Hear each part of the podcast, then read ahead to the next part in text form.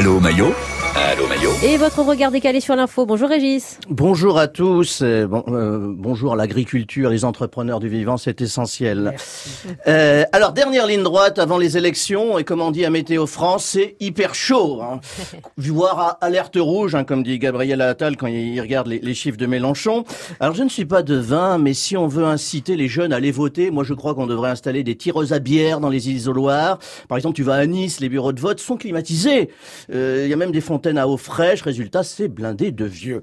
Euh, alors vous savez qu'à chaque élection entre les tours, on, on entend des mots comme fusion, retrait, maintien, euh, alliance, ralliement. J'aime bien ralliement, c'est le mot poli pour transaction. Hein. Et- mais mon, mon préféré, c'est euh, la consigne de vote. On dirait des colons, euh, des colons consanguins qui s'échangent des esclaves. Eh bien, je vais profiter, moi, pour vous donner mes consignes de vote.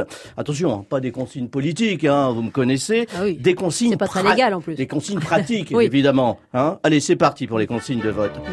Alors pour les primo-votants, avant de vous rendre dans l'isoloir, prendre un bulletin de chaque candidat. Au pire, ça vous fera un souvenir. Au mieux, un marque-page. Oui. C'est déjà ça. Une fois le rideau fermé, évitez les, les stories, les selfies. Je vous rappelle que c'est un isoloir, pas un photomaton.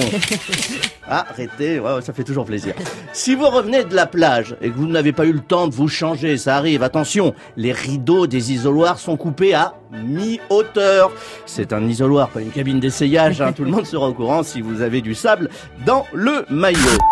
Principe de précaution. Attention, attention, si vous habitez dans une banlieue dite chaude et que votre isoloir se déplace, évitez d'insérer à l'intérieur un bulletin de vote Éric Zemmour. Ce n'est pas un, isoloir, mais une femme en burqa, et votre vote, évidemment, ne sera pas comptabilisé. Et enfin, enfin, pensez à garder l'endroit aussi propre que vous l'avez trouvé en entrant. Une petite flatulence dans l'isoloir n'est pas un geste de vivre ensemble.